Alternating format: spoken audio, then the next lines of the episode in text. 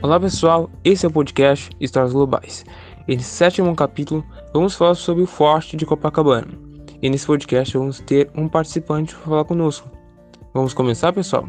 Pessoal, Nosso Senhor de Copacabana, de 1908, na época do Brasil colônia, vários, eh, vários fortes foram construídos a partir do século XVI, contra ameaças e invasores ao nosso território. Olá pessoal, meu nome é Bruno e eu vou falar para vocês também sobre o Forte de Copacabana.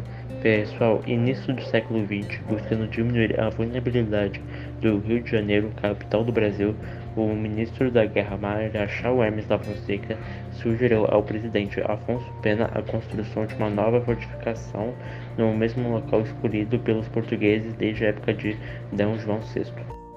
Pessoal, o Forte Copacabana foi construído no promontório da igreja Nossa Senhora de Copacabana, ou Sacropanapan, como chamavam os indígenas, pois era uma região cujos rochedos avançavam contra o mar, na direção da entrada ba da Baía de Guanabara, oferecendo excelente área para posicionar peças de artilharia.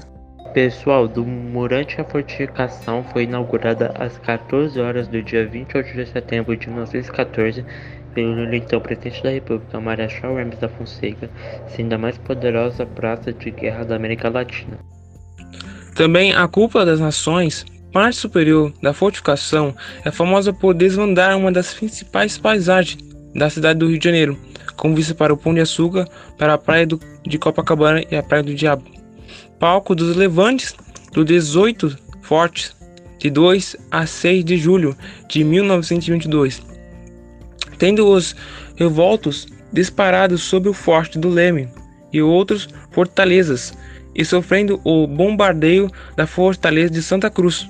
Foi também, pessoal, seus últimos disparos em 11 de novembro de 1955, no episódio que ficou conhecido como a Novembrada, por ordem dos militares legalistas comandados pelo Major Jachal Teixeira Lott, contra o cruzador Tamandaré que forçara a saída da barra, transportando Carlos Luz, alguns meninos aliados rumo a Santos. Desde então passou por alguns endereços da cidade, sendo extinto e recriado até 1967, em que fixou residência em um sítio famoso histórico, o Forte Copacabana, conforme determinou a portaria número 61 de 19 de dezembro de 1986. Pessoal, a missão do Museu Histórico do Exército do Forte Copacabana é preservar e salvaguardar e disseminar os valores, as tradições e as memórias históricas do Exército Brasileiro e atuar como um espaço cultural que propaga cultura, entretenimento e conhecimento histórico.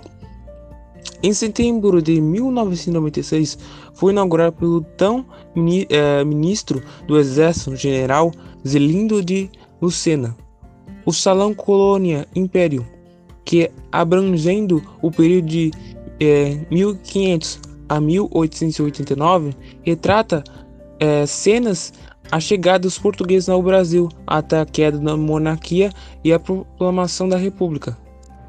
Também, pessoal, sítio A fortificação possui dois canhões de 305mm que poderiam atingir alvos a 23 km de distância, dois canhões de 190mm e duas torres de canhões de 75mm e seus acessórios de manejo. Pessoal, ocupando uma área de cerca de 114 milhões metros quadrados, a fortaleza possui uma usina a diesel que à época fornecia energia elétrica para o bairro de Copacabana além de servir para a iluminação, ventilação e operação das peças de artilharia, câmeras de tiro, cozinhas, depósitos, viveiros, painel de munição, alojamentos para oficiais e praças oratórias, oficinas, telégrafo, observatório, almoxarifado, sistema de água, banheiro e enfermaria, hoje está disponível a visitante. Pessoal, por possuir valioso acervo, situar-se dentro de um sítio histórico e fazer parte do cenário de Copacabana, o Museu Histórico do Exército e Forte de Copacabana pode hoje ser considerado inigualável no mundo. E com isso, pessoal, terminamos hoje o nosso podcast Histórias Globais. Agradecemos sua audiência. Até a próxima.